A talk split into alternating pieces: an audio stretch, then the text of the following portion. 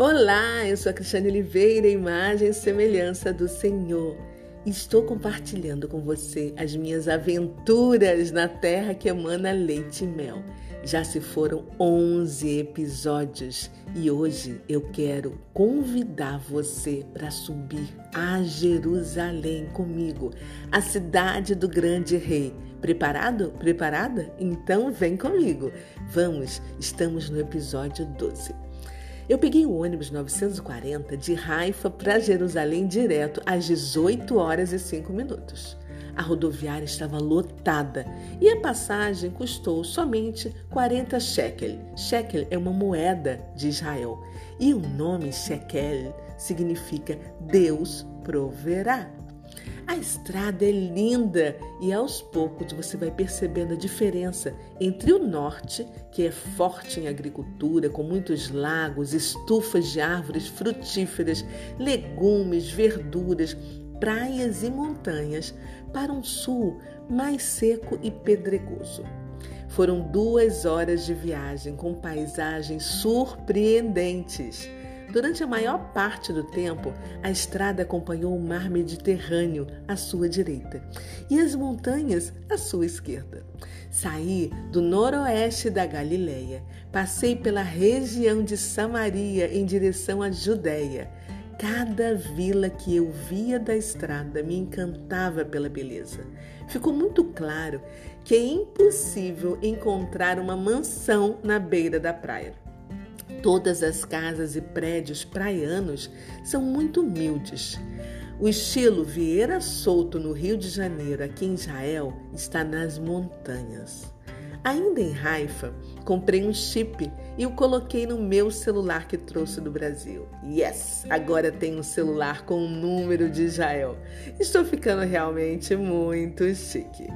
Quando o ônibus começou a se aproximar de Jerusalém, a minha boca começou a cantar e eu entendi que era para eu louvar a Deus e eu me ouvia cantando dentro do ônibus. Yeshua, Yeshua, vem saltando sobre os montes de Jerusalém. Sou tua noiva apaixonada, te esperando para dançar. Essa é uma música do Fernandinho. Cheguei a Jerusalém às 20 horas e 10 minutos e liguei imediatamente para minha anfitriã italiana. Ela não falava nenhuma palavra em inglês. Tudo bem, como no sufoco viramos poliglotas, enrolei a minha língua e saí um portunholiano. Eu só entendi que era para eu chegar urgente, porque ela precisava sair e me passar as chaves do portão de entrada e do meu quarto. Então, peguei o primeiro táxi que vi ao sair da rodoviária e segui para Newgate, uma vez que a minha nova casa fica entre as portas Jaffa e a Porta Nova. A corrida custou mais cara do que a viagem, igual a quem chega ao Rio de Janeiro e vai para Búzios de táxi, imagine. Achei que seria fácil andar dentro da cidade antiga de Jerusalém. Bobinha que sou. Cansada e com pressa, me perdi nas ruelas que ora sobem, ora descem e surgem de todas as direções. Algumas lojas ainda estavam abertas e quando eu parava para pedir informações e mostrava o nome da rua que eu precisava ir, os homens me chamavam para entrar e comprar e ficavam olhando para minha camisa repetindo: Brasil, olá, entra para comprar. Muito engraçado. Não tive outro jeito senão ligar novamente para minha anfitriã e pedir: Per favor, veni qui prender-me. Enquanto esperava, olhei para o céu. Observei o silêncio ao meu redor, os estabelecimentos fechados. Senti a força das muralhas, percebi o cheiro das pedras e finalmente me dei conta de que estava dentro das muralhas da Terra Santa e comecei a louvar a Deus. Sua presença é real aqui nesse lugar. Sua presença é real aqui nesse lugar. Então adorarei, então eu louvarei, então me renderei totalmente a ti.